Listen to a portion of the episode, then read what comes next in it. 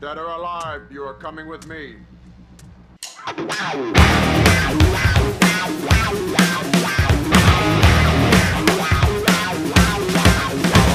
Bienvenidos todos a una nueva emisión de Planeta Sapiens, su espacio amigo de conversación sobre películas, series y todos estos productos de la cultura pop que nos han acompañado durante esta larga, eterna, infinita e interminable cuarentena que aparentemente tiene una pequeña pausa, aleluya, osana, alabado sea el Señor, por razones que nadie conoce, que nadie comprende, estadísticamente completamente erróneas. Eh, Valdivia salió de cuarentena, Paulo, y somos libres al menos de lunes a viernes hasta las 9 de la noche. A pesar de eso, acá en el planeta Sapiens mantenemos las distancias de kilómetros desde Valdivia hasta la costa eh, para grabar este capítulo. Eh, y así le tiro la pelota a mi compañero de batalla, Paulo. ¿Qué tal? Yo estaba esperando, Camilo, estaba esperando tener la posibilidad de que abrieran las grandes alamedas, como diría un buen presidente chileno hace algunas décadas atrás y poder tener un poquito de esa libertad que tanto, tanto se ansía.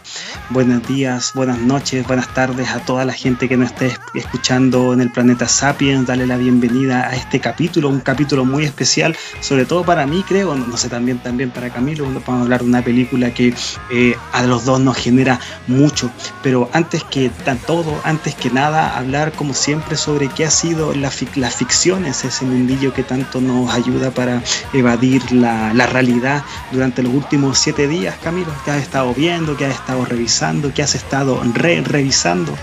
Yo creo que lo mismo que tú. Eh en el sentido de que eh, yo por mi parte terminé Falcon y el Soldado de Invierno mientras tú estás empezando para spoiler eh, lo que será nuestro próximo capítulo, así que cuando escuchen esto ya pueden empezar a ponerse al día.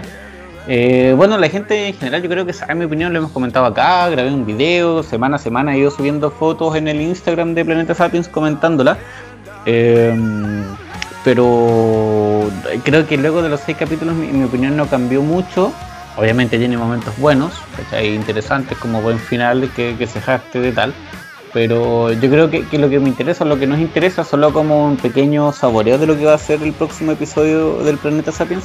Eh, ¿Con qué te encontraste tú? ¿O tú llegaste un, te has sumado un poco tarde al, vuelo? Yo creo que igual es complicado verla con, no sé si con una ola de hate, pero en realidad con comentarios bastante divididos por parte de, la gente.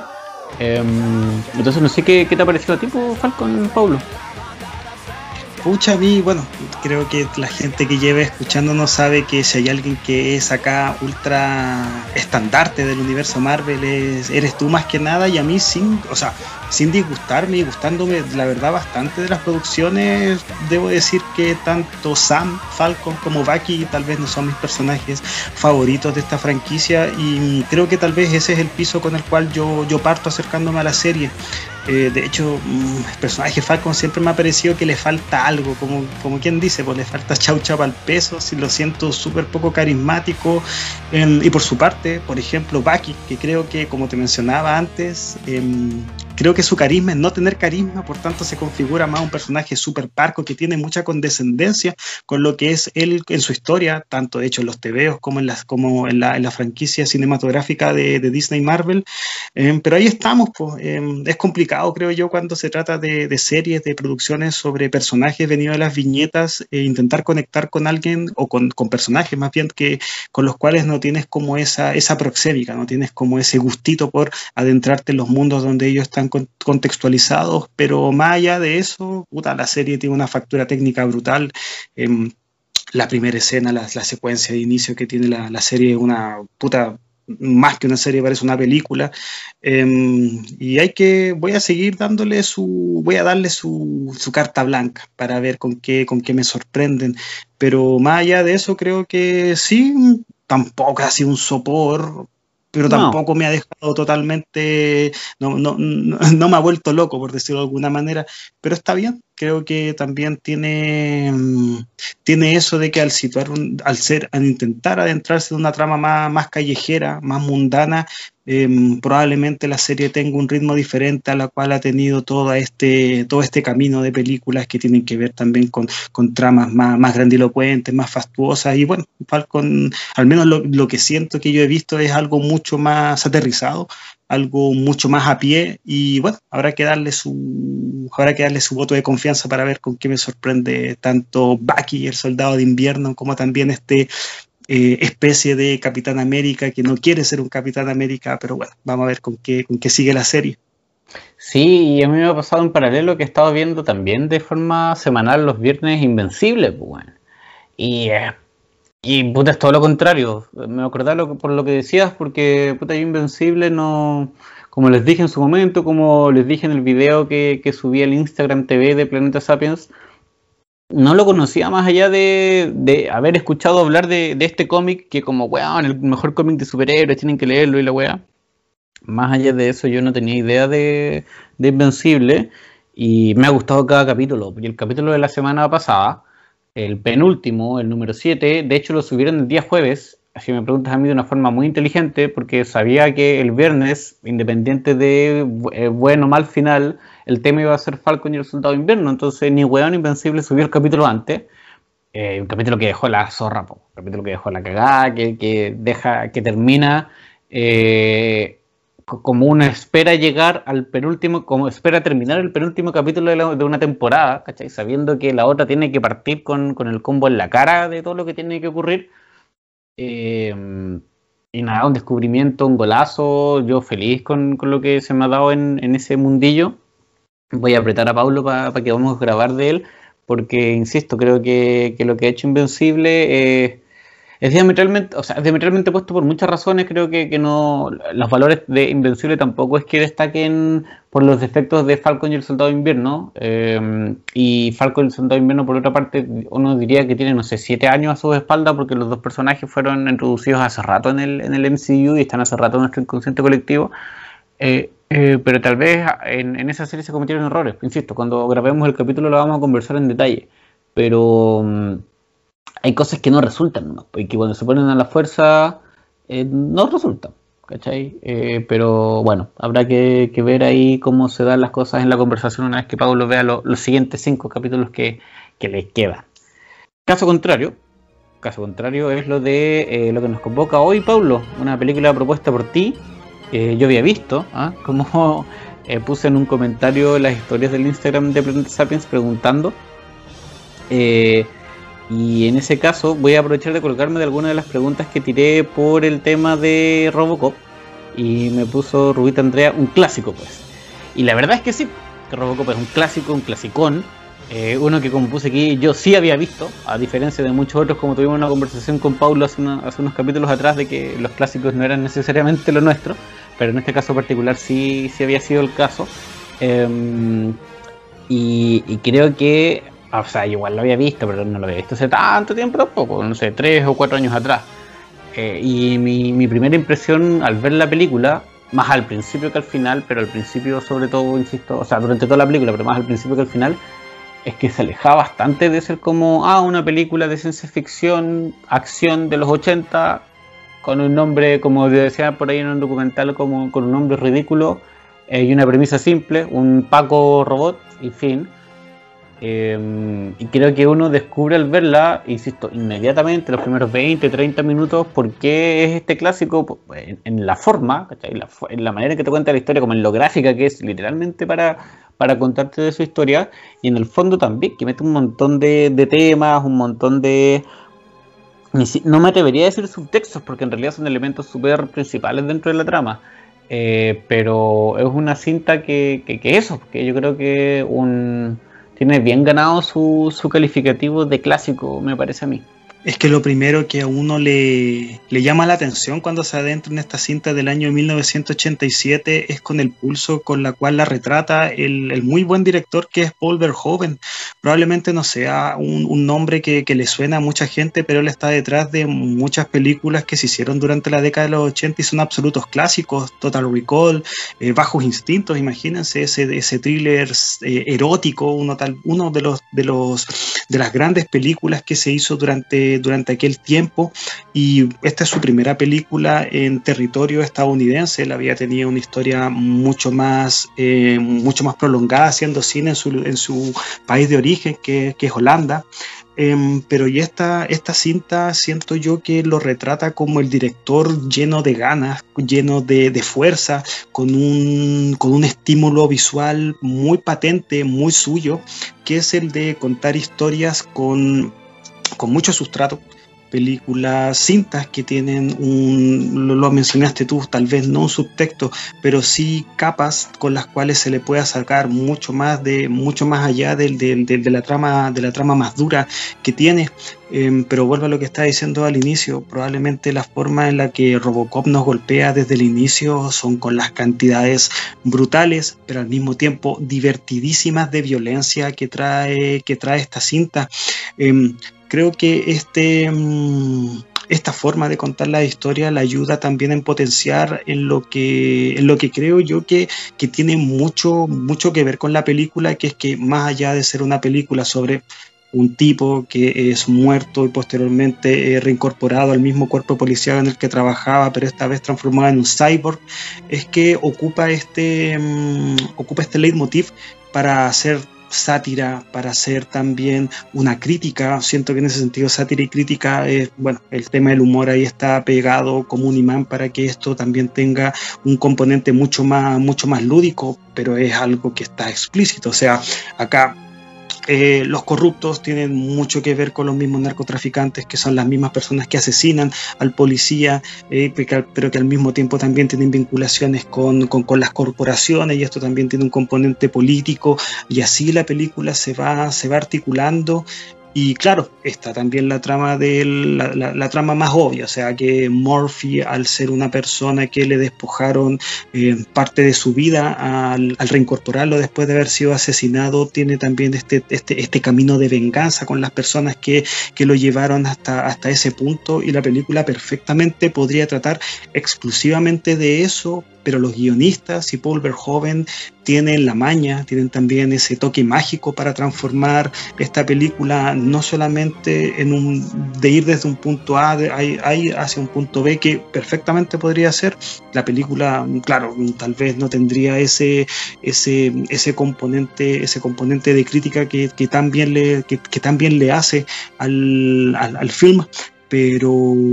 pero si la película fuese solamente de eso, yo creo que también estaría estaría súper bien, o sea, porque la acción es buena, porque em, las escenas están, están, están rodadas con, insisto, con mucho pulso, con, con, mucha vibra, así creo que eso es lo, primero lo que primero a mí me, me, me atrae a, esta violentísima cinta, en la forma en la que están encadenados los acontecimientos que, sin ser una película críptica ni enrevesada, no es tan, tan, tan lineal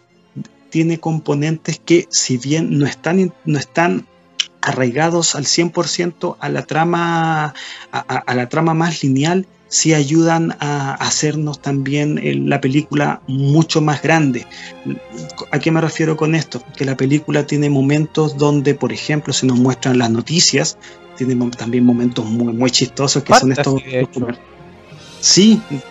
a eso voy, que tiene partes que claro, no están integradas al 100% en la trama más dura, pero que sí te hacen alimentar el corpus de, la película en su totalidad. sientan los cimientos también al estar, presentados en la primera secuencia de la película para desde ese punto erigir todo lo demás y creo que eso es, eso es mucho de lo bueno que tiene esta cinta que independiente de lo violenta, independiente de lo brutalmente entretenida, también tiene harto más que, contar.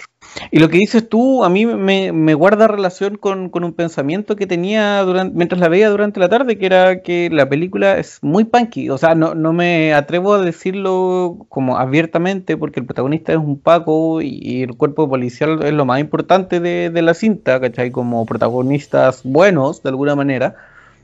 y por esa razón no, creo que es una contradicción hasta ideológica, digamos, que una película punky tenga, tenga un policía protagonista. Pero más allá de, ese pequeño eh, detalle, creo que, es como súper sucia, es súper cruda, es súper crítica a la sociedad, es súper crítica a la sociedad. Es una, como decía, un, pedacito que alcanzó a vernos del documental que, que vio Pablo, que él nos puede hablar de, de él, de un making of de Robocop que está disponible en YouTube completo, con subtítulos en español eh, es una película muy de la época Reagan, ¿cachai? Es una película de, mucha corrupción. Es una película donde las primeras escenas nos muestran esta junta de accionistas de personas, cuál de todas más cornetera que la otra, eh, donde todo el mundo eh, le, aplaudía al jefe lo que decía, ¿cachai? Como que le decían, weón, apláudele, ¿cachai? Porque sí, para que te ganes su respeto. y en realidad se trataba de, un, una piscina de tiburones esperando que caiga un pedazo de carne para agarrarlo, ¿cachai? Como lo dice el personaje de eh, Miguel Ferrer, Bob Morton, que es el tipo que, estaba diseñando y trabajando en el programa de Robocop, ¿cachai? Que se encuentra ante el cagazo que se manda em, Dick Jones y, lo, toma a su favor, ¿cachai? Pero insisto, en esa misma escena la película te muestra todo lo, cruda que es y lo, y lo crítica que es del sistema, porque todos estos accionistas vemos como este perro robot gigante mata a, a balazos a un weón ahí al frente de todos. Y el problema es como que le falló en la muestra y listo, ¿cachai? Como competencia de quién, quién, quién consigue que el jefe lo pesque. Y el hecho de que se hayan matado a un weón al frente de todos a tiroteo, salvo un par de gritos por aquí y por allá, es una weá súper irrelevante. Es súper irrelevante, ¿cachai? En, tanto para la película como para los para los personajes que, lo presencian. Entonces, claro, pues claro que está dentro de una película que siento que en ese sentido es muy como, eh, salvo el detalle de los policías, como muy punky, pues, ¿cachai? Es muy sucia, es muy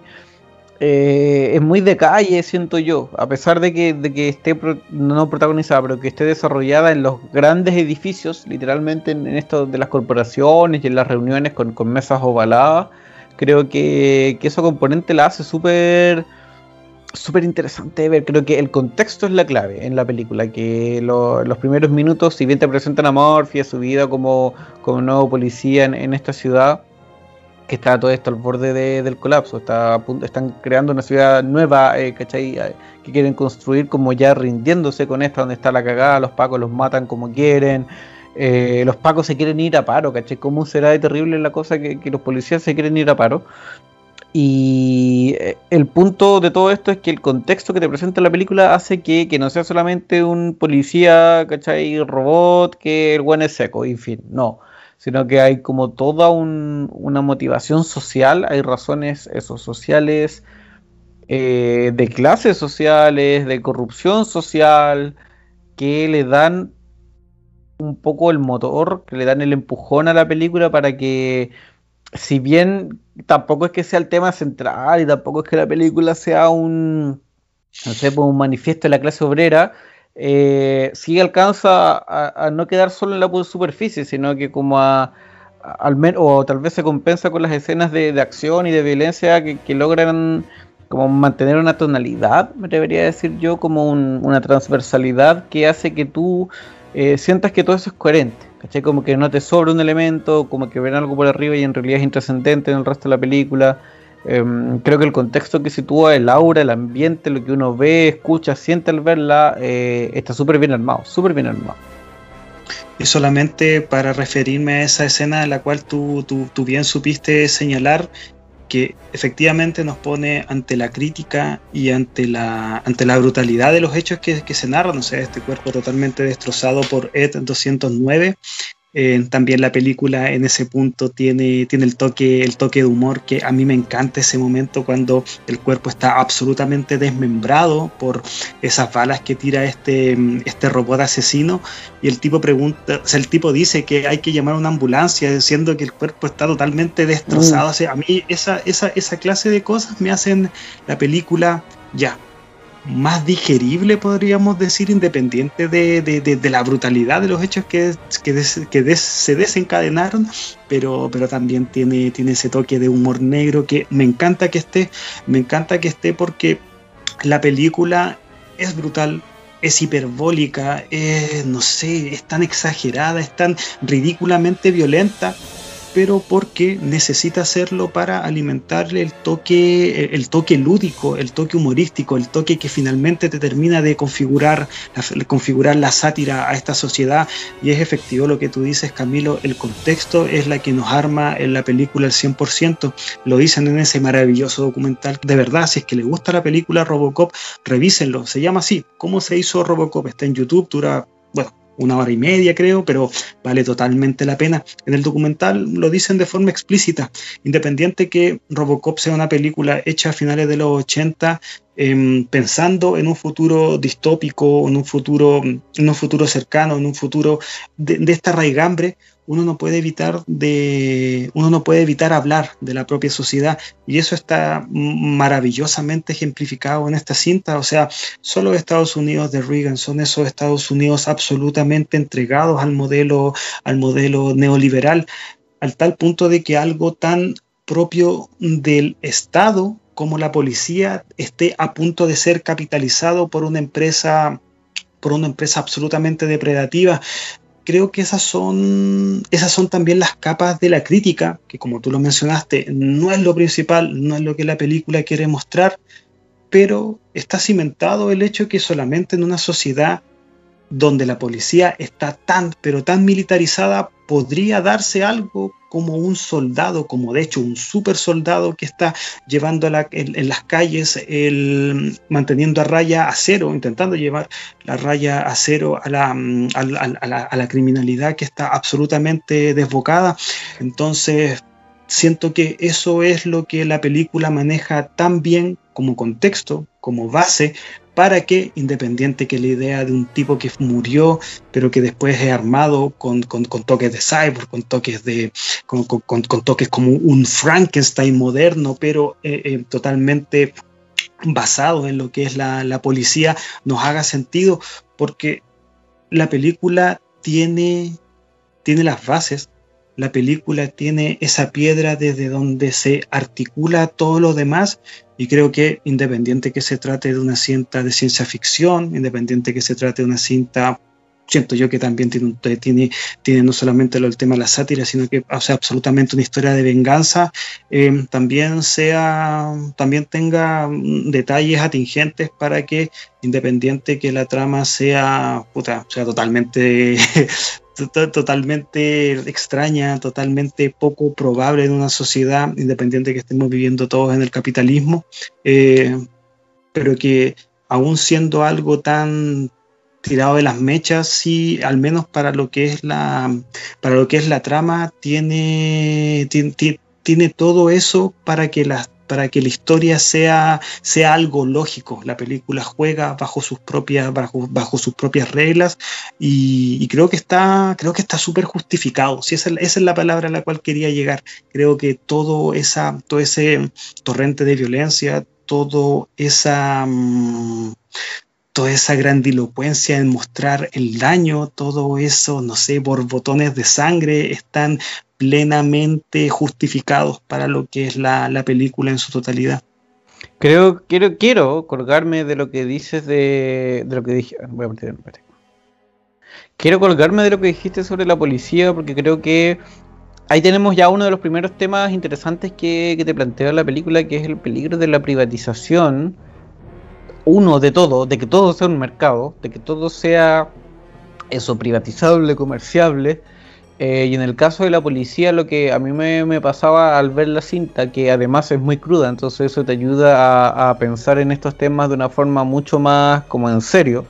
es eh, lo peligroso que es la privatización de las Fuerzas Armadas, porque ya si bien las policías no son una fuerza armada propiamente tal, son unas fuerzas de orden y seguridad que a las que se les concede el derecho eh, y la posibilidad de utilizar armas y armas de fuego sin, no sé, sin ningún tipo de, repercusiones ante esto, porque si las tienen, aunque depende del país, etcétera, no, me quiero meter en esa discusión, eh, pero en teoría ellos, claro, están autorizados. ¿Cuáles son los riesgos de eso? ¿Cachai? ¿Cuál es el, gran peligro de, insisto, privatizarlo? Porque privatizarlo implica, nada, pues un negocio, implica entregarlo al mejor postor, implica lo que eh, vimos al principio de la película, que, que a la cagada, este, el robot, no me acuerdo el modelo, no sé si me lo puedes repetir, Paulo, el del, del inicio, el RP209. Eh, en el caso del RP209, cuando se le demuestra y genera esta cagada que mata a este weón, eh, insisto en lo que yo decía, pues no es trascendente que el tipo se haya piteado a una persona, o sea que el robot se haya piteado a una persona. Eh, lo trascendente es que esta muestra falló, entonces no, pero la mejor, la próxima, eh, la próxima versión va bien, viene buena sí o sí. ¿Cachai? Eh, y eso es porque lo importante ahí es el mercado, porque lo importante es la competencia. Como ya usted, caballero joven, tal vez necesitamos nuevas ideas, hágase cargo a ver qué tiene para proponerme. Eh, y pescamos el cadáver de un weón muerto semi-agonizante. Eh, y lo hacemos pico, lo hacemos un monstruo de Frankenstein moderno, como muy bien dijiste tú pasándonos por entre medio de todas las discusiones que, vienen con el monstruo de Frankenstein, de creerse Dios, de cuál es el límite de la ciencia, de que cómo te haces cargo de la creación de, un ser que es anormal y que además dentro de su anormalidad es único en el mundo, ¿cachai? Como ese buen va a sentir afectos, que, quién se va a hacer responsable de esos afectos, qué pasa si el buen legítimamente, luego de que se le otorgara el derecho a la vida, decide eh, que quiere las otras cosas que vienen con la vida, reproducción, afectividad, relaciones, experimentación, no lo sé, libertad, lo que sea. Eh, la película pasa por, todo eso, pero eh, discutiendo este problema de, de qué tan terrible o peligroso es que la policía se transforma en un negocio más, porque no puede ser un negocio más pero parece, o sea, puede ir para allá, no sé, acá en Chile no estamos en eso, pero lo de la seguridad ciudadana es como que, mm, es como un acercamiento relativo, ¿cachai? Eso de tener orden de seguridad privado, no soy experto en política, menos en, seguridad ciudadana, pero al menos las películas distópicas y los libros distópicos eh, no, le cae muy bien la idea de, policías, insisto, privadas. Em, en la película baila un poco con, esa noción, ¿caché? Como mostrarnos a, los carabineros, bueno, los carabineros, la policía, que, está tentado con irse a paro porque se los están pasando por cualquier lado, ¿cachai? Entre que les quitan, les quitan opciones, no, están acompañados, etcétera, como que se sienten súper desamparados, entonces están viendo la idea de irse a un paro real, definitivo eh, y ante eso, obviamente, las corporaciones aprovechan para poder meter la cola en, toda la, diabólica eh, interpretación de la, de la, expresión. Siento que, que es peligroso el tema, porque que es interesante que la película lo plantee, porque si bien los protagonistas son policías, siento que la película, no sé, no es una, no es una cinta, no es una historia como como que enaltezca la labor de la policía, ¿cachai? Que sea la botas ni nada por el estilo, sino que te los muestra como trabajadores más,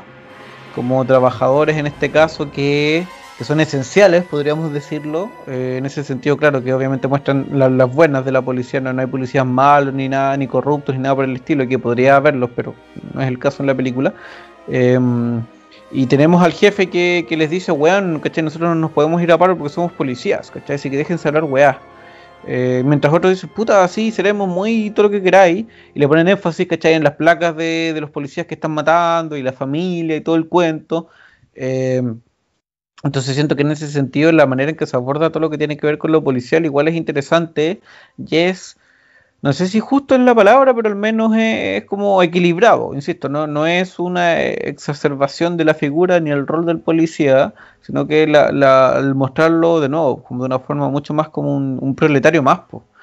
Eh, y a pesar de que su rol sea súper antiproletario, sea un rol como de, censurador, de lo que sea,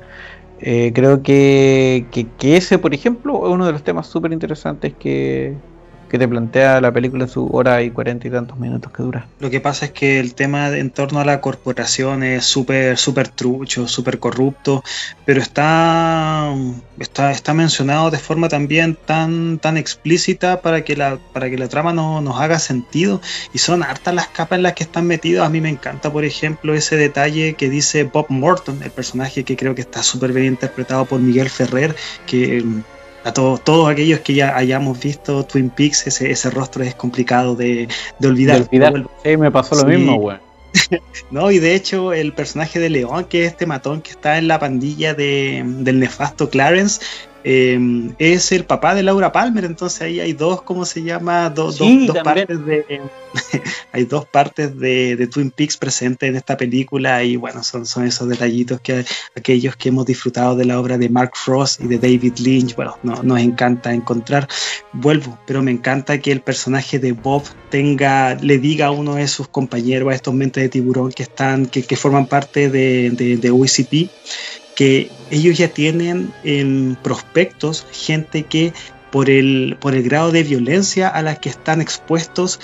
van a pasar siempre 90 días o faltan 90 días para que uno pueda, pueda ser este super policía, para que uno de ellos muerto pueda formar parte de, la organización que va a llevar a cabo el proyecto de, de Robocop. Y si uno se pone a pensar, puta, es algo súper cruel pero en este mundo, puta, donde todo es un dato, donde todo es un número, donde de hecho en la película te dicen que ellos al firmar el contrato para ser policías, si es que mueren en combate, su cuerpo forma parte ahora de, de, de es patrimonio de la compañía, por tanto pueden hacer lo que con ellos les plazca. Y puta, son. Me gusta mucho que la película lo tenga manifestado, porque perfectamente uno lo podría dar por hecho, pero estamos en una película donde las corporaciones son peces gordos que van depredando, que van depredando no solamente una ciudad como este viejo Detroit para posteriormente transformarse en Delta City, que puta es como pasar del infierno a la utopía pero la película tiene, insisto, tiene todas esas capas, tiene todos esos detallitos que la enriquecen, que la hacen algo mucho más congruente con ese torrente de violencia, con ese torrente al mismo tiempo de realidad, porque no, o sea, puta, hay, ciudades que están en la absoluta barbarie y claro, probablemente no es que estén detonando armas nucleares en, las calles o armas de, corte militar en las calles, pero esos niveles de violencia sí no tiene que ser algo exclusivamente de las ficciones, algo que solamente se dé en las ficciones, probablemente hay, mucho, hay muchos lugares, probablemente hasta de nuestro país, que están sufriendo ese, ese, ese nivel de violencia en las calles, pero volviendo a la acción que se desencadena en este film, me gusta que eso esté justificado, me gusta que eso esté demostrado como parte del guion, probablemente no es la parte fundamental del guion y sean esos detallitos que están mostrados a cuentagotas, pero uno cuando repasa las películas, cuando uno se sienta a, verlas no solamente como un ejercicio de mero entretenimiento, puta, te das cuenta de que, claro, o sea, Robocop es una película que tiene un compadre con un casco y que eh, va disparando y que tiene puta una violencia que llega a ser risible por momentos, independiente de lo grotesco y lo brutal que alcance en, cierta, en ciertas escenas, pero, pero pucha, igual te está hablando de cosas mucho más grandes, te están hablando también de un, de, de un modelo neoliberal depredativo, de un de un modelo neoliberal que está abarcando todo, incluso incluso las vidas humanas de las personas que sirven aquello solamente con la mera intención de sustentar, un, sustentar una familia. Pero la película es así, es descarnada, es, pero es, es, maravillosa. Me gusta que, que, todo eso esté manifestado de forma expresa, porque, bueno, así también estas ficciones tan alejadas tan, bueno, alejada lo digo por el tema de que no hay superpolicías, no hay androides superpolicías en las calles, pero, pero que también tienen un toque, un toque de realidad que, que nos golpea en la cara, esa, esa, esa verosimilitud con cosas que uno a veces no se detiene a pensar, puta, cuando le das vuelta a la situación, no deja de ser, no deja de ser, insisto, un gargajo en la cara, una bofetada y al mismo tiempo un golpe de realidad. ¿Cómo qué te refieres con eso último? Golpe de realidad en el sentido de que por algo las, las policías militarizadas son algo que está en esta ficción,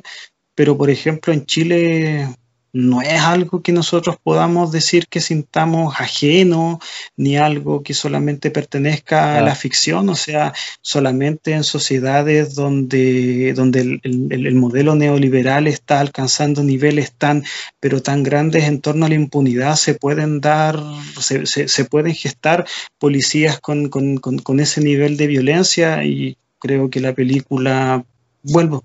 habla sobre cosas tal vez un poquito más alejadas, pero si es que aterrizamos la trama en torno al cómo, al cómo se originan estas policías que responden a la violencia con mucho más violencia, entonces siento yo que ahí el, el círculo, el círculo está absolutamente cerrado y, y, por algo también hay gente que considera Robocop como al personaje, como una oda al fascismo, como un, y de hecho yo hasta he leído algunas reseñas que encuentran que Robocop es una película fascista que siento yo que no, hay forma de agarrarla así, o sea, esta es una sátira, una sátira, un modelo, una sátira que siento yo que cuando uno la revisa no deja títere con cabeza en torno al cómo golpea a la corrupción en los altos mandos, pero al mismo tiempo tampoco deja, tampoco es que deje muy bien parado a estos, a estos policías que muy poca reflexión tienen en torno a su, a su mismo oficio. Em, sí, yo, perdón, de hecho siento que, me cuesta, como decís tragarme ese, ese tipo de, de análisis a la película, porque como decía,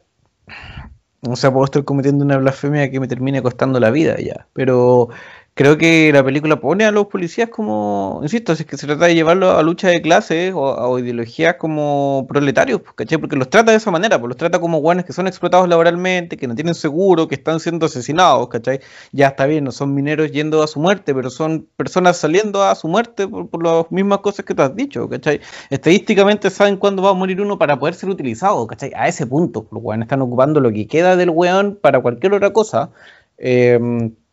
a ese nivel de indigno e, es, el trato que están recibiendo. Entonces, claro, son, sí, son policías que se dedican a reprimir a la gente y a detener las libertades de otros, eh, y son otros que en realidad pasan a llevar otras libertades, pero etcétera. Otra discusión. Em, pero son hueones que, se los pasan por la, por la raja, ¿cachai? Totalmente eh, y de forma súper injustificada, a pesar de estar haciendo su pega por la patria y todo el cuento. Eh, y que además son súper explotados por, por las corporaciones. Pienso en la escena cuando llegan a la estación de policía, ¿cachai? Con Robocop para instalarlo y todo. Eh, y Bob Morton, el personaje de Miguel Ferrer, de este accionista que de repente le salió el gol, eh, por tanto intentar, lo weón llega súper alzado, es Kiko básicamente, y le echa unas paradas al sargento de policía, weón, pero... O sea, decir, que lo trató con una falta de respeto gigante eh, es, ser cariñoso, ¿cachai? Es ser suave, weón es como, weón, yo mando aquí, ¿cachai? Esto no les incumbe a ustedes, son policías nomás, y la weá... Em, estamos hablando de, empresarios, pues, ¿cachai? No de gente que sepa ni seguridad, ni, de defensa personal, ni de nada lo que tenga que ver con, el mundo con el mundo y las especialidades policiales. Em, entonces, claro, o sea, si me estáis diciendo que esa película es fascista, no sé, pues bueno, no sé, ya entiendo, insisto, que a nivel de protagonistas, ¿cachai? Que ya el superhéroe principal detiene gente y lo vemos deteniendo asaltos y, a personas que roban, ya, ok, puede ser que las personas que roben en realidad es porque son víctimas de un sistema que, como bien has dicho tú, es muy capitalista, es muy desnivelado, es muy segregador, ¿cachai? No, no se preocupa ni, ni, ni aboga por la igualdad de, de recursos, ni de condiciones, ni de oportunidades de nadie, ya, ok, está bien, pero yo creo que está alejadísimo de del fascismo, siento que, lo critica, insisto, es una crítica súper fuerte al, neoliberalismo, desde su protagonista hasta, hasta los tipos de los que este weón se encarga, pues, insisto, o sea, este perfectamente ya no tiene un ojo y un martillo, pero tiene una pistola, ¿cachai? En fin, capaz que nos terminemos metiendo en el tema de que cada autoritarismo por su extremo es básicamente lo mismo, solo que con otro color, pero en el caso de acá siento que como decías tú, analizarla como una película de, ese corte, ¿cachai? Como de esa ideología, eh, es uno, mirarla muy por arriba, si es que y dos, si es que la viste, ¿cachai? Siento que es quedarse con, la primera imagen, porque claro, una película de un robot policía, ya, ok, es un policía y bla, bla, bla, bla, pero, mm, ¿cachai? Como que, insisto,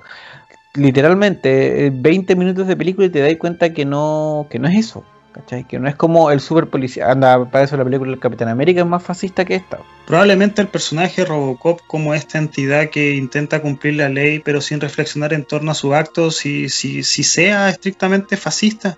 Pero la película siento que yo que al hacer una sátira, una burla, al hiperbolizar ciertas actitudes como la de este policía que no se quiere ir a paro porque él no es un fontanero, sino que es un policía, están haciendo una crítica súper mordaz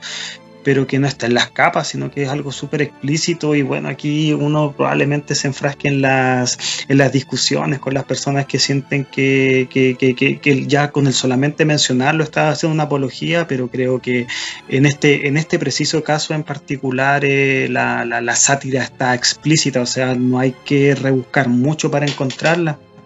Em, y probablemente porque no haya mucho por, eh, por, encontrarla, o sea, no haya, no haya que escarbar mucho para encontrarla, es que la película a mí me, me funcione tanto. Em, me funciona en el sentido de que hace, se, ríe o hace humor con, con, aquello, pero que al mismo tiempo te está desencadenando todos los otros hechos para que no solamente nos quedemos en la sátira, no solamente nos quedemos en la burla, no solamente nos quedemos por las partes lúdicas, sino que todo, esa, todo ese aparataje, todo ese divertimento, que es efectivamente eso, un divertimento, tenga, tenga algo mucho más interesante, algo, pero de verdad, mucho más interesante que contar. Em, y eso es lo que, a ver,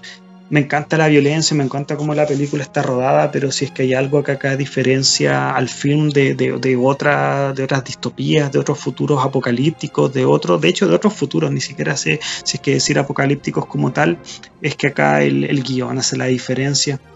Em, porque vuelvo, la película pudo haberse tratado de a este policía al cual asesinan en una escena, pero que es brutalmente sádica y la película hubiese tenido tintes puta, mucho, más, mucho más comunes. Pero acá te están hablando de, creo yo que te están intentando, de hecho, hablar de, otra cosa. Tú puedes tomar la película desde, desde ese punto y hacer una panóptica total de los Estados Unidos de finales de década de los 80, pero si es que no, también puedes tomar como, como lo que es, o sea, aquí los policías, sin ser absolutamente ineptos, son también tipos que no, no, no, no, no, llevan una, no llevan una crítica tampoco a su propio actuar, y con esto quería referirme a una de las escenas en las cuales nosotros con la cual uno de nosotros nos estamos aproximando al personaje de Murphy, que es cuando él está, antes de ir a perseguir a, la pandilla de Clarence, en los acercamientos que tiene con el personaje de End,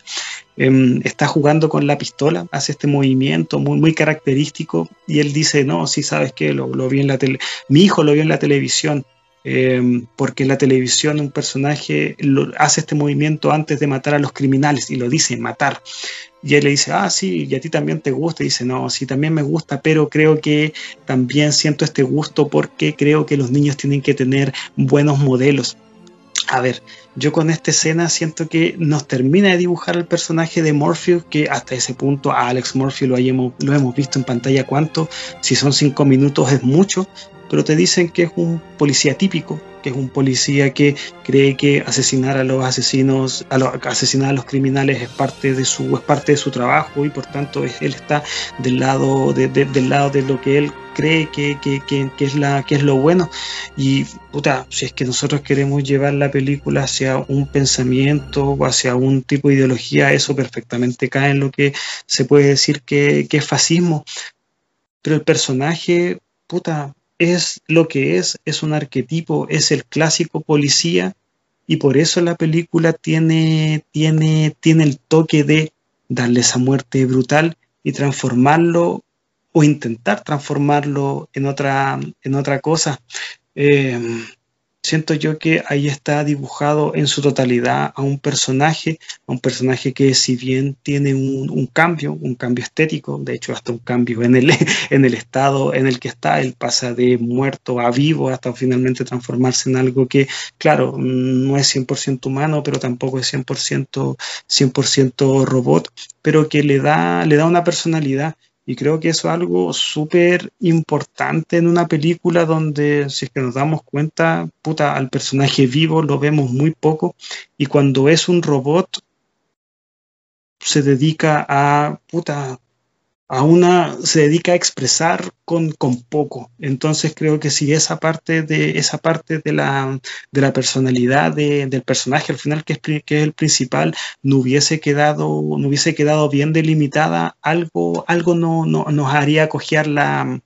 nos haría cojear la trama, pero afortunadamente el guion con, con, pocos, con pocos momentos sí, sí, nos termina de, sí nos termina de redondear al personaje, al menos en ese, en ese primer apronte que siento yo que es el que totaliza a Morpheus slash Robocop en su totalidad.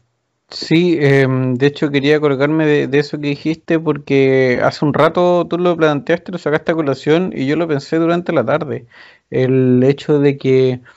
al ver Robocop se me vino muy a la mente el monstruo de Frankenstein, pero no solo desde lo literal, como en esta construcción de un individuo nuevo para probar algo, sino que también en en un poco el, viaje y todo lo que implica, pues, me gustaría que, podamos detenernos en eso un rato, porque tú, tú hiciste la introducción perfecta al tópico, pues, la película te, presenta el personaje, te se encargan en los primeros minutos de eh, hablarte de una de un individuo que, que quiera su familia, que quiera su hijo, con esa misma eh, sola escena del diálogo con el tema de la pistola, te da a entender que el tipo quiere a su hijo, ¿cachai? Trata de, de, ser como, no, no, o sea, no de ser como él, sino que como de, tenerlo presente en, las cosas que hace y en las que no. Pero por otra parte, sigue siendo un policía que, que insisto, pues esa es la parte en la que yo digo que cuesta como decir completamente que se tratan de, de una clase trabajadora y todo, porque son personas que igual deciden coartar, la, actuar contra otros. Eh, pero te lo presentan y luego tenemos la escena del asesinato, que como decís tú es brutal, jugar con él, eh, es eso, es un perro grande que le pega un balazo y después se lo deja a los perros chicos para que lo muerdan hasta matarlo. Y vemos eh, su viaje hasta transformarse en el robot, porque vemos cómo se, le apaga la, la, vista, vemos cómo empieza a recordar a su familia, a su señora, a su hijo. Em,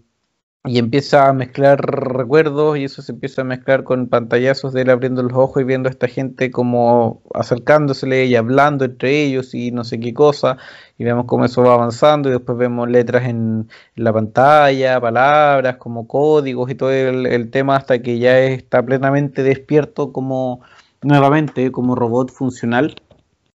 Pero la gracia del monstruo de Frankenstein y por lo tanto de eh, de Robocop en el caso de la película es que te plantea eso, pues te plantea en qué, en qué te transformas y qué dejas de lado, qué, qué dejas de ser, ¿cachai? Hay una, hay una escena que es súper clave dentro de, la película o que es parte de los elementos centrales, eh, es cuando él empieza a, recordar todo, cuando empieza a volver. Cuando empieza a ser Murphy de nuevo y por eso el final es tan importante, creo yo, o no sé si tan importante, pero tiene un significado y no podría ser otro el final, eh, que es cuando vuelve a su casa, como les digo, y le empieza a recorrer, y nosotros tenemos estas escenas y estos flashbacks de su esposa diciéndole que lo ama, de su hijo diciéndole que haga el, cuento de, la pistola, em, que se termina aburriendo del weón que le está vendiendo la casa y le pega para romperla, o sea, del weón entre comillas, de la máquina, de la computadora que le está hablando, y todo eso a partir de que su compañera de policía, con la que agarró algún tipo de, cariño luego de, no sé, haber compartido tres horas, em, le dice, no, tú te llamas Murphy, ¿te acuerdas? Y la cuestión porque lo reconoce por, por haberlo visto entrenando y guardando la pistola con, con, este giro. Y a partir de eso, en realidad vuelve el humano, ¿cachai? Entonces, toda esta, esta relación que tú haces con el monstruo de Frankenstein, sí siento que esté presente y que no creo que sea una,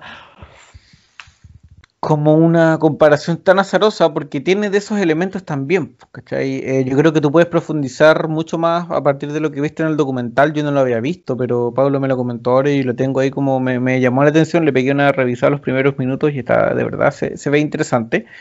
Eh, yo creo, así que yo creo que tú puedes profundizar más qué es lo que buscaban presentar o, qué referencias tenían para la figura de, de Murphy. Pero creo que su viaje como, como monstruo de Frankenstein eh, es súper interesante, que tal vez se podría haber profundizado más, sí, tal vez podría haber sido el centro total de la película, sí, pero creo que por el carácter de la misma no, no me lo esperaba.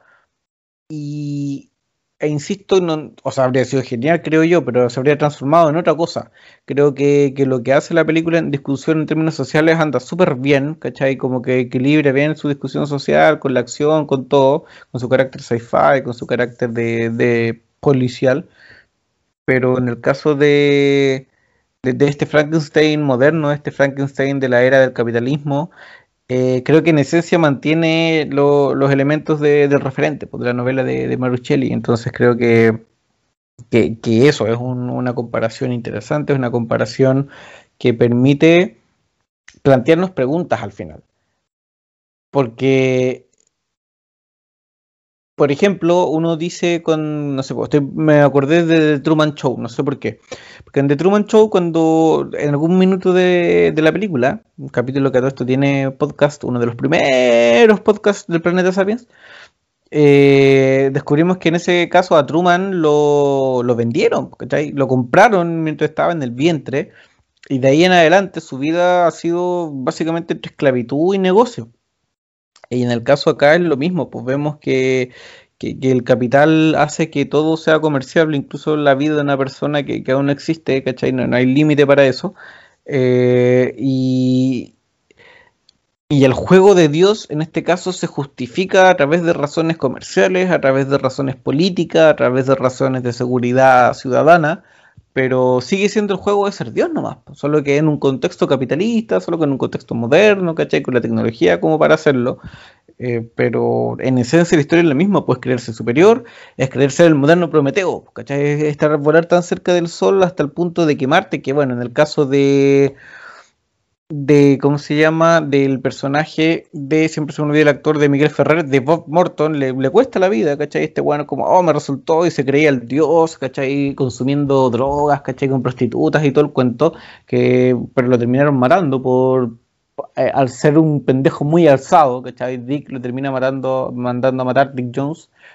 y, vuela muy cerca del sol y se quema por, por esto, por querer ser Dios, que le resulte, pero en realidad se le va de las manos. En algún minuto de la película se le va literalmente de las manos. El weón empieza a recordar a su familia cuando tiene esta pesadilla y se va y de ahí no vuelve más. Creo que de ahí no vuelve más a la estación de policía como, como Robocop. Y cuando vuelve, cuando vuelve a la, ya la corporación como Murphy. Por eso hago alusión a, a, la última línea de la película, que todo esto es como un final bien abrupto,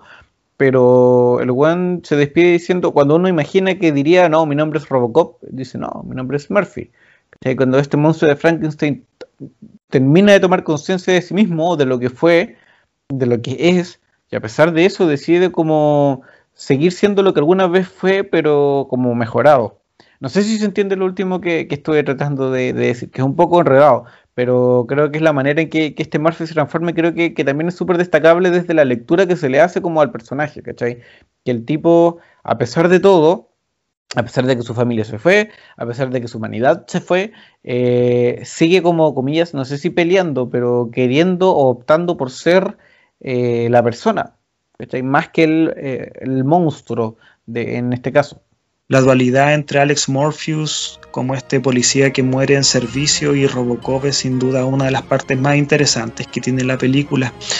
Es como tal cual como tú lo mencionaste, no es lo más importante en la trama, pero sin duda es lo que es la forma en la cual la trama te, humaniza a este, a este personaje, porque claro, o sea, se trata de un cuerpo reanimado posterior de muerto con injertos de, de androide, pero que también tiene un pasado, pero que también tiene una forma de, manifestarse en torno al presente, siempre considerando de que antes él fue un humano. Por eso, si bien em, es la tensa calma antes de esa maravillosa escena final, el combate donde se enfrenta Robocop con las personas que le dieron muerte, eh, es linda esa escena cuando él se se saca este casco y, queda con la, con, la, con la cara descubierta, porque hasta ese punto, claro, probablemente uno puede haber pensado que hasta el mismo cuerpo, hasta la misma cara de, de, Alex Morpheus ha quedado totalmente desfigurada, pero no, él tiene, tiene, tiene, tiene su rostro, podríamos decir, intacto posterior al, posterior al injerto de, de partes metálicas, pero es la forma en la cual él se reconoce a sí mismo como no tanto como este policía, pero sí como, sí como la persona que tuvo una familia, como una persona que pudo, eh, que, engendró hijos, que tuvo también una esposa y que, mm, y que si bien está mostrado en, momentos muy cortos, en momentos que no, no es lo más, no es lo más, no es lo más voluminoso en torno al metraje, pero que tiene que estar para que el personaje te, se te siga se te siga redondeando. Y Oye, Pablo, perdón, en, en, el pedacito documental que alcancé a ver, eh, se decía, o el director decía que quería ver a, a Satán matando a Jesús. Sí, Camilo, esa es una parte que dice Paul Verhoeven, el director, en torno a esa brutal, grotesca, pero a la vez maravillosa escena de la muerte de Morpheus. Él dice que la rodó con ese nivel de sadismo, con ese nivel de violencia, porque él lo que quería hacer era rodar la escena de qué hubiese pasado si Satanás hubiese asesinado a Jesucristo. A ver, creo que de todas maneras el hombre está hiperbolizando absolutamente la escena, pero tiene, tiene, tiene algo, tiene algo de verdad. La, escena es violenta, la escena se solaza en mostrar cuerpos desmembrados, en mostrarte una bala que pasa por la, por la, por la cara de, de un tipo. Em, es uno de los momentos que a mí, independiente de las muchas veces que he visto esta película, porque a mí esta película me encanta, eh, siempre me sigue generando ese, esa sensación incómoda, esa sensación de puta independiente de que tal vez los pacos no sean las personas que uno le tenga más estima en el planeta. Em, de todas maneras te, te, hace ruido por el cómo disfrutan estos delincuentes de hacerlo, de hacerlo absolutamente mierda. Paul Verhoeven es así, es un tipo que en el mismo documental eh, cuenta que a él cuando narra violencia le gusta mostrar no solamente la parte en torno al cómo se ejerce la violencia, sino también cuáles son las consecuencias de la misma. Por eso a él le gusta grabar en partes de cuerpos que, explotan o, centrarse mucho en el orificio que queda en las balas. Y bueno, creo que Robocop es esencialmente una clase maestra de lo mucho que le gusta a Verhoeven este tipo, este tipo de secuencias que si nos, da, si nos damos una vueltita nomás por sus películas grabadas en territorio estadounidense para Hollywood, bueno, nos encontramos con, nos encontramos con mucho de ellos, eh, su fascinación por, por la violencia no, no, no es algo que solamente ha explotado en Robocop y para los que nos gusta esta para, los que nos gusta sus películas es, parte fundamental del, del corpus de, de, este, de este director de, de Holanda. Em, en torno a lo de Frankenstein es algo que los que los guionistas mencionan, los, guionistas mencionan que formó parte de, lo que ellos utilizaron como, base para, para, articular el personaje, pero a mí, volviendo al tema del documental, lo que más me llamó la atención y lo que sigo encontrando fascinante es que para Verhoeven el personaje de Robocop eh, también funciona como una alegoría a Jesucristo, porque es una persona que pasa por una pasión, es una persona que eh, es muerto, es una persona que posteriormente renace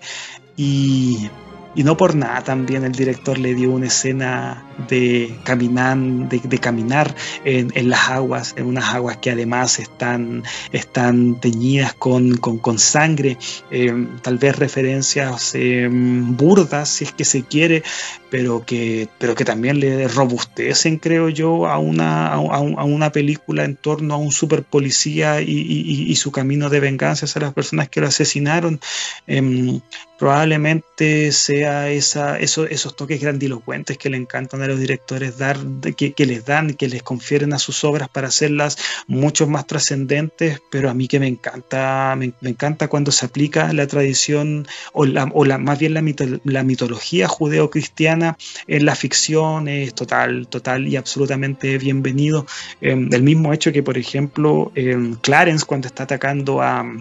a Morpheus, a Robocop en este, en este charco de, de sangre, él le clava una lanza, le clava, podríamos decir, creo yo, que la lanza de Longinius, al igual que a Jesucristo en la Gólgota, em, son partes que le confieren a la trama un, toque mucho más pomposo, un toque mucho más grandilocuente, un toque que tal vez, pucha, habría que, habría que, no sé, darle muchas vueltas para encontrar que la, que la, que la referencia es 100% precisa, pero bueno, creo que la película al estar enmarcada en la sátira le, viene perfecto. Eh, además que no es que te machaquen constantemente con esta clase de, de referencias a la mitología judeo-cristiana, pero de la forma en que sí están, en la forma en que sí están abordadas, creo que ya, creo que tiene, tiene, tiene, un toque, creo yo que, que, sí ayuda a la trama, o tal vez no a la trama, pero sí ayuda a redondearte al personaje y hacerte que esta trama siga sumando, siga sumando capas, siga sumando capas que no están tan integradas a la, al, al, al leitmotiv mismo de la película, pero que al menos creo yo que tampoco desentona del todo. Sí creo que eso, eso, eso es lo mejor que tiene, que independiente que, que claro, situar un super policía con la imagen de Jesucristo no sea como lo, lo más obvio, pero al menos en Robocop está, está, está conferido a la trama y, y, creo yo que tampoco es que le haga mal a la misma. No, no sé cuál es tu impresión en torno a esto, Camilo. Creo que es una lectura que se puede hacer, pero no estoy seguro de que sea tan evidente como, como se da con otra película que me recuerda mucho a Robocop. Eh, que cuando veo Robocop eh, me viene a la mente que es Terminator. En el caso de Terminator creo que las referencias al cristianismo eh, son mucho más... no sé si explícitas tampoco, pero son mucho más recurrentes y son es la referencia en realidad es como el mito mismo, no solo un personaje. Porque más allá de que tengamos a Jay-Z, John Connor, eh, como el Salvador, como este niño Salvador que es engendrado por un ángel que viene en la primera película desde el futuro, eh, deja embarazada a la Virgen María y muere y se va, muere. Eh, más allá de eso, que digamos que constitutivamente es el relato de Jesús y todo el cuento, creo que, que, en este caso uno podría asociar a eso, pero podríamos decir eso de de cualquier personaje en una película que muere y que después, o al final de la misma, eh, es revivido, ¿cachai? Yo creo que, que, nadie dice que el soldado de invierno, por ejemplo, es una alegoría a Jesús, eh, siendo que no pasan por cosas tan distintas, o tal vez, no sé, estoy pensando en un ejemplo muy, muy en la rápida, pero el punto es que sí, creo que se, puede, se le puede dar esa lectura, pero creo que, que es una lectura ¿qué es eso? Una lectura es una propuesta, no, no sé si es la más, la más clara, la más evidente, la que salga más a colación, pero es un acercamiento al personaje. Creo en, en general que, la cinta, eh, con respecto a eso, utiliza referencias, pero yo te diría que la que a mí me, me, es más inmediata o cercana sí es Terminator a la hora de, de pensar en referencias. En algún punto, pues, incluso sentí como que esta película fuera más fuera como Terminator, pero que saliera mejor, ¿caché? Como que era más cruda. Pero creo que igual son diferentes. Eh, no, sé cómo, te pasa a ti, que, que el punto de referencia es súper cercano, porque al final tenemos esta idea de, los robots asesinos, ya en el término de que pueden ser asesinos. ¿cachai? El Robocop es un robot asesino en algún punto. Em, igual que no tanto como el Terminator. Pero claro, el Terminator en realidad es más un slasher, es una película que, que para los que no sepan, no es que sea experto, pero he escuchado el concepto más de una vez, que es una película donde te están atacando todo el rato muy, muy la estructura de, Terminator. Eh, y a diferencia de, Robocop, Terminator creo que tiene ese carácter más, más terrorífico, no sé si del terror del cuervo que te choca en la ventana, ni del monstruo que te aparece debajo de la cama, pero sí de, una atención de, de ver el peligro ahí latente y en el caso de Robocop hay, muchos elementos, pero a la vez es muy, es muy diferente porque es más, es más una crítica social que Terminator. Terminator refleja más un miedo al, al, fin de la existencia, al fin de la humanidad, a la extinción, en definitiva. Mientras que, que Robocop tal vez no refleja eso, no refleja temores, no, es una discusión sobre el, fin de nuestra especie, como además son el planeta de los simios o Mad Max, más la original que, de la que nosotros hablamos hace un par de capítulos atrás. Em, en cambio Robocop eh, es eso, pues una, en realidad se sienta en el presente, no le interesa el futuro, toma el futuro como excusa para, para jugar un poquito, pero es eso, es más crítica que, que, proyección futura como que me estoy auto cagando solo porque saqué Terminator corazón a propósito de nada. Pero es que creo que es una es un, punto de referencia que se te viene muy, muy a la mente cuando veis Robocop, creo yo. Eh, depende obviamente de cuál viste primero y cuál has visto más veces que la otra. Pero siento que, tienen similitudes temporalmente, no están tan alejadas tampoco. Eh, en ese mismo documental que lo estuve, como les digo, viendo un pedacito al principio de antes de que conversáramos, eh, se habla de, eso también, pues de cómo las personas, los guionistas sobre todo, esperaron que se estrenara Robocop como, o sea, Terminator para como lanzar eh, Robocop y ver qué cosas iba a tener o no. Eh, esos son dos películas que, no sé si son familiares cercanos, pero al menos son conocidos, ¿cachai? Iban al mismo colegio, se ven visto en los pasillos. Como que tienen cosas en común, em, a pesar de tener orientaciones, finalidades, estilos, no, no sé si estilos completamente diferentes, pero sí al menos como cosas que, que, que las diferencian de una de la otra el parentesco entre Terminator con, Robocop, claro, hay temáticas que están, o que las dos siguen. En el documental aquel se menciona que para los guionistas de Robocop, la cinta de Cameron corre más como una como que persigue asustar, o sea, le marcan en lo que es el terror, mientras que mientras que la suya es mucho más es, mucho más satírica, es, una, es, mucho más crítica. Pero si es que queremos encontrar una, una similitud en torno al cómo se gestan la productora Orión,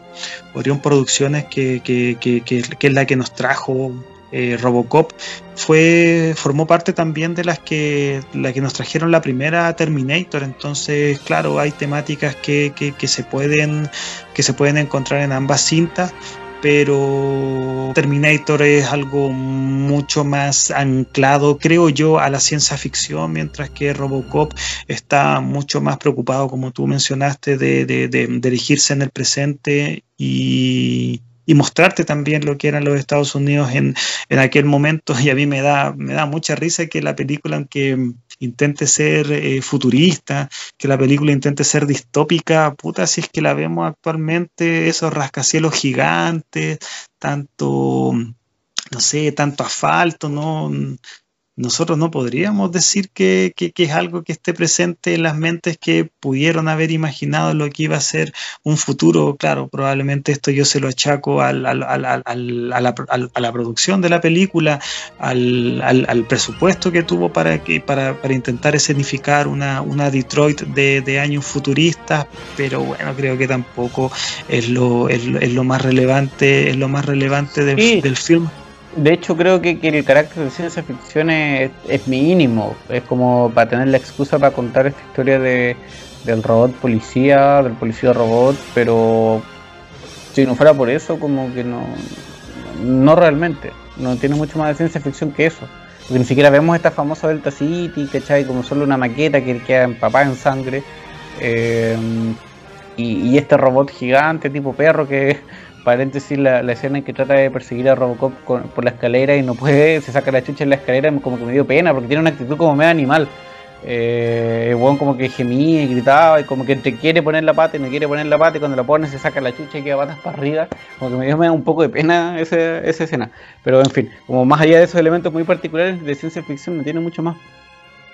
No, no, no tiene, o sea, te está intentando hablar de, del presente con todas las condicionantes que, como le hemos mencionado, sobre todo al inicio de la conversación, tenían los Estados Unidos de Reagan y por mí está bien, por mí está súper bien porque, porque es atingente, es, es, atingente tanto en 1987 y sigue siéndolo ahora en, los días que, nos acompañan. Eh, creo que en ese sentido las muy buenas sátiras que, están presentes en la ficción son las que hacían sentido en el momento cuando, cuando se estrenaron hasta los alcances que tienen en días, en días actuales. Eh, y, es, y, es, tal cual como tú dices, el único detalle que nos puede remitir a un, a un futuro es ese, ese personaje que, hay algo muy chistoso el momento cuando, cuando lo terminan, cuando lo acaban, que es que mm, al creador de esta maqueta, al creador de este personaje que en muchas de las escenas nosotros vemos a través del stop motion, le pidieron que cuando explotara, eh, hacerle darle un toque como que el personaje estuviese ebrio. Por eso cuando Ed 209 explota, eh, después como que tambalea como una persona que está en estado de, alcoholización em, y hay una campanita o hay como un ventilador que gira porque también le pidieron que ese momento tenía que tener un toque, un toque chistoso, pero al mismo tiempo también un toque absurdo. Son cosas que tal vez no es lo que uno encuentra al principio, no es como lo, con lo cual uno se encuentra de forma tan expresa en la película, pero son cosas que los realizadores, los creadores, los guionistas, todas las personas que trabajaron en la producción de la película le, intentaron imprimir a, Robocop porque el montaje que nosotros vimos en el cine, bueno, no la vimos en el cine, pero el montaje que, que, que, que, es el oficial pasó por más de 10 procesos de revisión para que la película fuese estrenado sin tener que ser una, un film de categoría X. Em, por tanto, tuvieron que reforzarle las, las, tramas, o no sé si las tramas, pero sí los momentos de humor, los momentos lúdicos, para em, que la película no, no, fuese podido ver ser vista solamente, solamente por adultos. Y bueno, momentos como ese, momentos como también lo, la otra cantidad de chistes que están presentes en la película no están puestos al porque sí, no están simplemente porque yo creo que son momentos que, que sí efectivamente causan risa, sino que también funcionaron para que la película tenga, tenga una repercusión mucho más grande, para que no sea simplemente una película categoría R que vean las personas mayores de 18 años, porque, porque Robocop fue un éxito. Robocop fue, fue, un absoluto éxito, fue una película que le fue muy bien en taquilla, sin intentar, sin intentar serlo, Robocop se transformó en una franquicia, a diferencia de las cosas que pasan actualmente cuando las películas están planeadas desde un principio, que tienen que tener secuela, que tienen que tener serie de monitos animados, que al mismo tiempo también tienen que formar parte de un canon, no sé, en el mundo de los libros, de los cómics. No, Robocop partió como una película muy de clase B, con un presupuesto muy limitado, con una, una, una, una película que tenía que ser unitaria, que independiente, que tal vez pudo haber presentado tramas que se, que, se puedan desarrollar en, en, en, cintas venideras, no era lo que se tenía planeado, pero fue tal la repercusión, fue tal el éxito, no solamente de la crítica que, que, que la alabó, eh, sino que también se, se arraigó en el, en el imaginario en torno, claro, a la ciencia ficción, a, las, a las películas que hablan sobre el futuro y sobre todo arraigó a este personaje, a este super policía que, que tan bien le fue y en ese sentido a mí me encanta el diseño del personaje. Em, este casco, el, el, independiente que se, se, sienta tan tosco, eh, creo que tiene personalidad y estéticamente es bastante, bastante llamativo. Creo que verlo también, tal vez con, con los ojos de, del nuevo siglo hacia los 80 puede parecer que sea un poquito, un poquito anticuado, pero nunca en el mal sentido. Creo que tiene tópicos del pasado, em, pero que, que visto con la perspectiva del presente tampoco es que desentone del todo. A mí, muy personalmente, a mí como Paulo Maureira me gusta mucho, me gusta mucho el personaje, el cómo se ve, y, me gusta también que la película tenga esta forma de mostrarlo con muchos planos desde abajo, porque si bien, si uno se da cuenta, el personaje no es tan alto, no es como este típico robot grotesco, este típico robot, no sé, de, de dos metros y medio y tanto, no, o sea, Robocop tiene el tamaño que tenía, muy cercano al que tenía Morphs cuando estaba vivo, em, pero la película en muchas ocasiones lo muestra con unos planos para hacerlo parecer mucho más grande. Em, y creo que eso también ayuda a que nosotros, eh, independiente de que, claro, Morpheus, Robocop, eh, dentro de la trama funciona para los buenos, em, también, sea, también sea atemorizante, porque puta, es una máquina, es un buen que tiene una pistola, y, y al mismo tiempo es un ser que está ahí para cumplir la ley, y parte de cumplir la ley también es asesinar. Sí, en ese sentido yo creo que lo que hace Peter Wheeler, el actor que le da vida, eh, en términos interpretativos bastante bueno, porque uno no, no siente no lo siente fuera de lugar, creo yo. Hay algunas escenas pequeñas, ¿cachai? Pero es porque yo me fijé en el detalle, porque él había hecho muy bien la pega, o lo hace desde que se transforma en el robot, de estos movimientos robóticos, ¿cachai? De mover primero el cuello, luego el torso, luego caminar, de siempre tener los brazos no completamente estirados ni completamente rectos, sino que tenerlos, no sé, como del hombro al codo hacia abajo en 90 grados y del codo a la mano en, no sé, 45 hacia abajo, ¿cachai? Y caminar uno y después el otro y con cierta lentitud, incluso cuando, cuando lo estiraba para disparar, em, en los momentos que fuera, ¿cachai? Entonces creo que, que en ese sentido su trabajo interpretativo, eh, actoral, físicamente hablando, es bacán, pues es genial y yo creo que para él como actor igual debe haber sido súper súper choro eh, acudir a eso, a ese tipo de, herramientas, que de hecho generalmente son más del teatro que, del cine. Y por otra parte, con respecto a lo que tú decías de la caracterización, si bien me gusta, lo encuentro simple, eh, me gusta cómo se ve sin el casco. Creo que que, me hago la pregunta de cómo es que cómo lo hicieron. Probablemente tiene que ver con estos como, como mallas que, o trajes que, que le ponen, maquillaje. No estoy muy, muy realmente cómo funciona en ese sentido. No estoy seguro si es que quiero saber eh, los secretos del mago, pero creo que la forma en que te lo muestran sin el casco es súper eh, buena, es súper efectiva eh, para mostrarte algo que el mismo personaje te advierte, como tal vez no te guste lo que vayas a ver, le dice a su compañera cuando se saca el casco por primera vez, y no es nada tan grotesco, no es nada tan, tan monstruo de Frankenstein, no es nada tan, tan terrible, pero sí yo creo que, que logra transformarte a, otra persona, ¿cachai? Logra, si, no es por, por el rostro, tú no sabes que es el mismo actor que estaba al principio, ¿cachai? Y creo que, que se logre eso eh, es un, valga la redundancia, un logro. Es que pudieron cumplir con el objetivo de que te demuestren que este tipo lo reconstruyeron de nuevo. Que lo único que queda es un poco su cara, ¿por qué no lo sabemos? Pero en fin, eh, funciona, sirve eh, y, parte de eso yo creo que, que, explica por qué el último tramo de la película, cuando ya le van a dar casa y este bueno empieza a vengarse de todos aquellos que lo mataron, o de casi todos,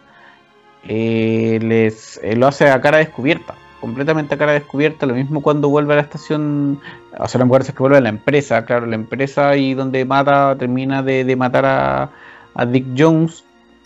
eh, siempre con el rostro descubierto. Entonces, la manera en que logran caracterizarlo, que hacer el maquillaje, que logran hacer todo con, el apartado visual del personaje, en, mi caso, sin el, sin el casco, sin la máscara, eh, también está súper bien logrado, No hay nada que decir al respecto, no hay nada que... Hay un par de tomas, ¿cachai? Que se nota que están los efectos especiales que son principalmente de con el robot gigante que, como bien nos comentaste tú, eh, está hecho a través de stop motion. Pero salvo esos pequeños detalles, no yo creo que, se ve súper bien la película para hacer una película de bajo presupuesto en general, ¿cachai? Que juega con esas posibilidades y que para variar, como, como hemos conversado en en el planeta Sapiens creo que generalmente cantidad no es calidad para nada. De hecho, el cine está lleno de ejemplos en que cantidad no, es calidad, sino que al contrario. Em, Robocop es uno de esos tantos ejemplos. Creo que, se logra eh, realizar todo súper bien, llevar a cabo súper bien, y el saldo es más que, más que positivo. De hecho, independiente que Robocop sea una película que sí tiene efectos especiales, que, que, que sí tiene, tiene, usa la, tecnología para llevar mucha, mucha de la trama a, cabo, em, yo igual creo que hay, hay toques de artesano, hay toques de artesano, el mismo tema de stop motion, en el cómo, en el cómo está ejemplificado el personaje de. En las. Sí, no, em, imagínate que em, hay una escena en la cual, em, por ejemplo, la escena en la, cual a Alex Morpheus le rompen el cráneo con el balazo, ese es un, ese es un, esa es una maqueta pero si tú la miras en ese momento no tienes cómo identificar que es una maqueta. O sea, claro, hay juegos de luces, hay también pequeños retoques en la postproducción de las películas, pero está hecha con, con tanto mimo, con tanto detalle, que para el ojo, para el ojo, la persona que está viendo la película no, no tienes cómo, cómo saberlo. Y volviendo un poquito a lo que tú mencionaste en torno a la actuación de Peter Wheeler, eh, se dice en este documental que tanto hemos mencionado durante este episodio que mm, él estuvo practicando con un muy buen dramaturgo escenas, pero ejemplificando o llevando más bien la acción a través de la mímica, porque él pensó que el personaje así lo iba a tener que eh, llevar a cabo enfundado en en un traje, el cual no tenía idea de qué se trataba pero cuando le traen este armazón gigante, el armazón con el cual llevar, va a llevar a cabo el personaje, se dio cuenta de que todo lo que había em, estudiado, todo lo que había aprendido durante más de un año no le iba a servir porque la mímica es imposible de llevar a cabo en, siendo, ocupando una, una armadura tan, tan, tan brutal, tan poderosa, pero que al mismo tiempo te limita tanto y que al mismo tiempo llevarla eh, era, como lo dicen, era absolutamente un tormento. El personaje, el actor, tenía que pasar prácticamente 10 horas, 14 horas en la primera vez que se, que se puso la armadura antes de salir a, antes de salir a escena, así que imagínense todo lo que tuvo que haber sufrido ese pobre hombre para llevar a cabo la película. Imagínense si es que Robocop no hubiese sido todo el éxito que efectivamente fue, el, prácticamente todo el tormento que, que, que tuvo que pasar durante la grabación de la película habría sido en vano, pero bueno, afortunadamente fue un exitazo, absolutamente. Fue una película que situó a Paul Verhoeven como uno de los muy buenos directores venidos desde Europa y que se estaba haciendo, se estaba haciendo un lugar, un muy buen lugar de hecho, en la, en la parrilla de, realizadores que estaban llevando a cabo eh, hits, que estaban llevando a cabo blockbusters, absolutos éxitos de taquilla. Em, vuelvo un poquito, a mí me encanta lo que hace Peter Wheeler, creo que de hecho mucho de la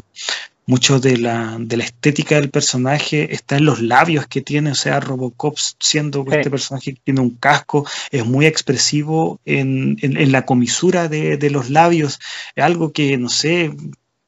puede ser que a alguien no, no, le, parezca, pero yo creo que el personaje, independiente de todo este armazón cibernético que trae, em, en la parte que, nosotros vemos que sigue siendo humano, al menos antes de sacarse el casco, eh, es uno de los puntos donde, donde el actor supo dar una, interpretación acorde a que también tenía que seguir em, llevando a cabo a, un robot y, creo que está, que está bien llevado. Ahí yo creo que es un, es un puntazo tanto del guion como también también de la dirección y, por qué no, del actor. Creo que cuando mm, se limita tanto las posibilidades de llevar a cabo un personaje, es pura ganancia cuando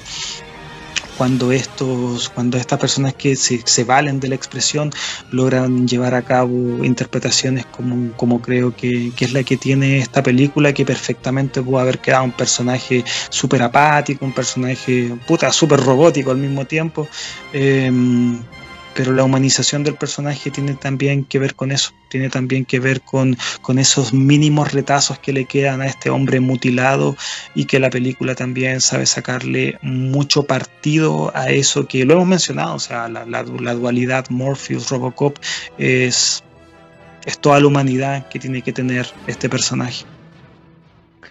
Así es, eh, por mi parte, como ya para ir cerrando como punto casi final a, mis intervenciones con respecto a la película, no, no, sé si tengo mucho más que agregar, solo sintetizar lo dicho. Creo que Robocop es una película, una palabra que me gusta utilizar mucho, interesante. Es interesante porque te crea un contexto social particular, te lo define y eso es lo más sorprendente en el sentido no como de que es como, wow, ¿cachai? Nunca había visto esto. Sino que es sorprendente porque cuando uno ve desde el título hacia abajo, no te imaginas que vas a encontrarte con, una película que critica la sociedad, que, es muy, como decíamos, eh, visualmente, audiovisualmente muy punky, eh, que te muestra a trabajadores explotados, a policías siendo explotados, que te muestra corrupción eh, en el nivel empresarial, que te muestra cómo los peligros o las complicaciones de privatizar las fuerzas de orden y seguridad y cómo se desvirtúan sus labores, te muestra qué pasa por la mente o cómo vive, aunque bastante por encima, pero cómo vive una persona la muerte y esta pseudo tipo resurrección y transformación en un monstruo de Frankenstein. Y te es capaz de combinar todo eso con, elementos super gore, con violencia super explícita, con eh, enfrentamientos armados que, insisto, son, son bastante eh, cercanos a lo que nosotros eh, no vemos, bastante cercanos a la realidad, pero que generalmente no vemos. Entonces, a pesar de ser una película de hace, no sé, 30 años atrás, es bastante refrescante poder estar al tanto de, de eso y eso creo que la repito algo que dije al principio, le permite ganarse de manera súper justificada, sin mayor discusión, el rótulo de clásico, por, estos elementos y por probablemente otros que nosotros dejamos fuera de la conversación. Pero eso, creo que Robocop vale la pena verla siempre. Eh, es una película que te entrega, te entrega visiones de una época, te entrega visiones de, del mundo en general, que, no, son dependientes de, de su contexto entonces, al final del día es una película que te permite conversar, creo. Es una película que uno apenas la ve, nota que, que tiene algo más que el, que el rótulo, algo más que el título, algo más que el género en el que teóricamente se enmarca, ¿cachai? Pero Robocop es más una película policial que, que de ciencia ficción. En fin, todo, todas estas variables desde las que uno la puede analizar me parece que la hacen una película que digna no solo de conversar en, en el planeta Sapiens, sino que de ver en, en general. Puede ser que esta película tal vez no, no, siempre salga en los primeros en los primeros lugares de rankings en torno a películas de, de futuro, de distopías, bla bla bla, pero, pero creo que vale la pena conversarla. Creo que vale la pena conversarla porque tiene muchas buenas ideas, hay mucha buena crítica, hay mucha buena sátira y que bueno, si es que esas ideas tan, tan interesantes te las puedes meter al mismo tiempo con, con desmembramientos, con, con, con, violencia, como tú lo dijiste, rayando el gore y que al mismo tiempo sea algo tan entretenido de ver, para mí siempre, siempre va a tener, siempre va a tener algo muy, muy interesante que decir y además que tan interesante como entretenido y bueno, para mí como espectador es tenerme absolutamente en el bolsillo Robocop es una de mis películas favoritas de, toda la vida. Yo por algo le pedí a Camilo que, conversáramos, que conversáramos de ella. De hecho, creo que te lo había pedido o te lo había mencionado desde antes y bueno, se fueron sucediendo otra, otros capítulos, por tanto lo fuimos dejando de lado hasta hasta esta noche que estamos grabando este episodio donde yo creo que me vestí de gala, no, no sé, pero me encanta, me encanta a mí Robocop, es una película que yo mm,